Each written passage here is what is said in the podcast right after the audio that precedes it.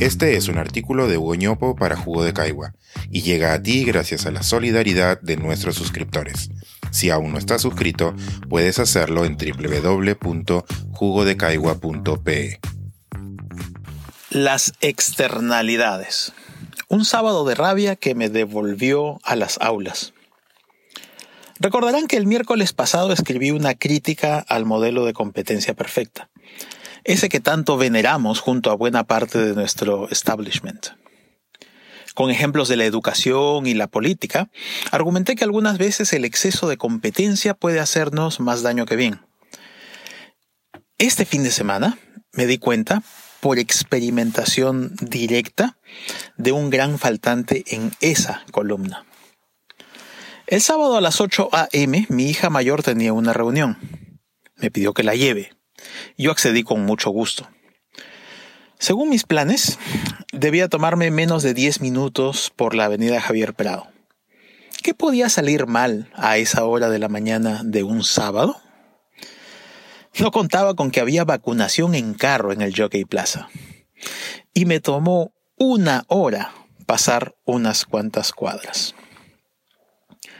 Casi me perdí la reunión de coordinación semanal de Jugo de Caigua donde coordinamos los temas que planeamos cubrir en la semana. Llegué malhumorado y sin tiempo para tomar desayuno. Mis colegas me recomendaron que canalizara mi frustración con esta columna. Así que aquí vamos con una falla más de los mercados. Las externalidades.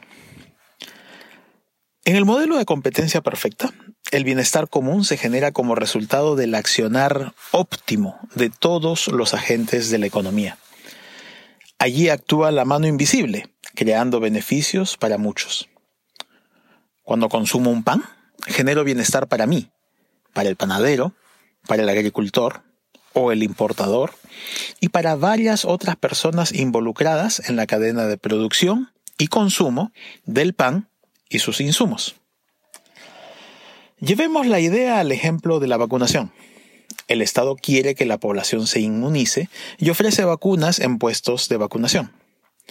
Las personas queremos vacunarnos y estamos muy pendientes de las fechas y de los lugares.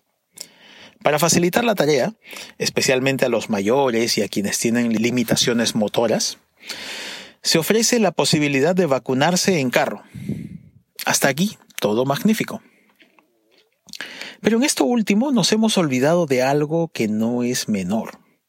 Cuando alguien va a vacunarse en un carro, además de requerir una dosis de vacuna, está demandando algo más. Espacio para que su auto circule. En un momento como el del sábado por la mañana, cuando los que van en carro son muchos y el espacio disponible en la pista es limitado, se genera un problema.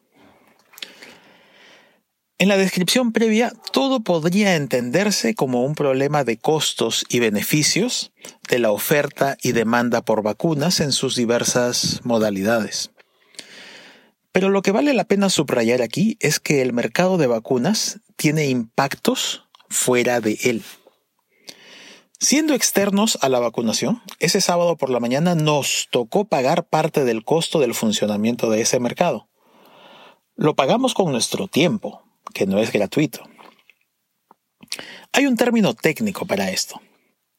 Recibimos una externalidad negativa de los usuarios del mercado de vacunas. Este es un ejemplo de falla de mercado con una consiguiente pérdida de eficiencia. A la mano invisible a veces le puede dar calambres. Pero la vacunación en carro puede generar más externalidades. Pensemos, por ejemplo, en la contaminación adicional que generan los carros que, de otra forma, no habrían circulado el sábado por la mañana. Esa polución afecta a un conjunto más amplio que el de los usuarios de la pista. Durante buen tiempo hemos creído que estos problemas de externalidades se resuelven con impuestos. Los participantes de un mercado podrían pagar un impuesto por el valor estimado de la externalidad negativa que generan. Así nacieron los impuestos a la polución y las externalidades negativas, gracias a los estudios de Pigou en Cambridge hace un siglo. Pero esta compensación con impuestos de las externalidades negativas tiene sus problemas y complejidades. ¿Qué valor tiene la hora que perdimos mi hija y yo el sábado? ¿Ese valor es el mismo para todos los usuarios? ¿Cuántos usuarios fuimos? Y aquí lo más difícil. ¿Era posible prever todo esto, valores y usuarios, con anticipación? Esto último es muy importante porque así debió calcularse el monto de peaje a cobrar a cada vacunado motorizado en caso alguna autoridad hubiera decidido hacerlo. Con esto volvemos a un punto que ya hemos rondado previamente. Muchas veces no basta con buenas intenciones ni con buenas intuiciones para hacer un buen diseño de políticas económicas. ¿Cuál es el valor de equilibrio de un peaje? Un cálculo mal hecho puede hacer más daño que bien. Cuatro décadas después de Pigou, Ronald Coase demostró que los impuestos son casi siempre una mala solución al problema de las externalidades negativas. Y sin embargo lo seguimos utilizando en múltiples contextos. Los resultados de Coase gracias a los cuales recibió el Nobel a inicios de los 90, sirven para argumentar a favor de los flujos de información y el fortalecimiento de la capacidad de negociación de todos.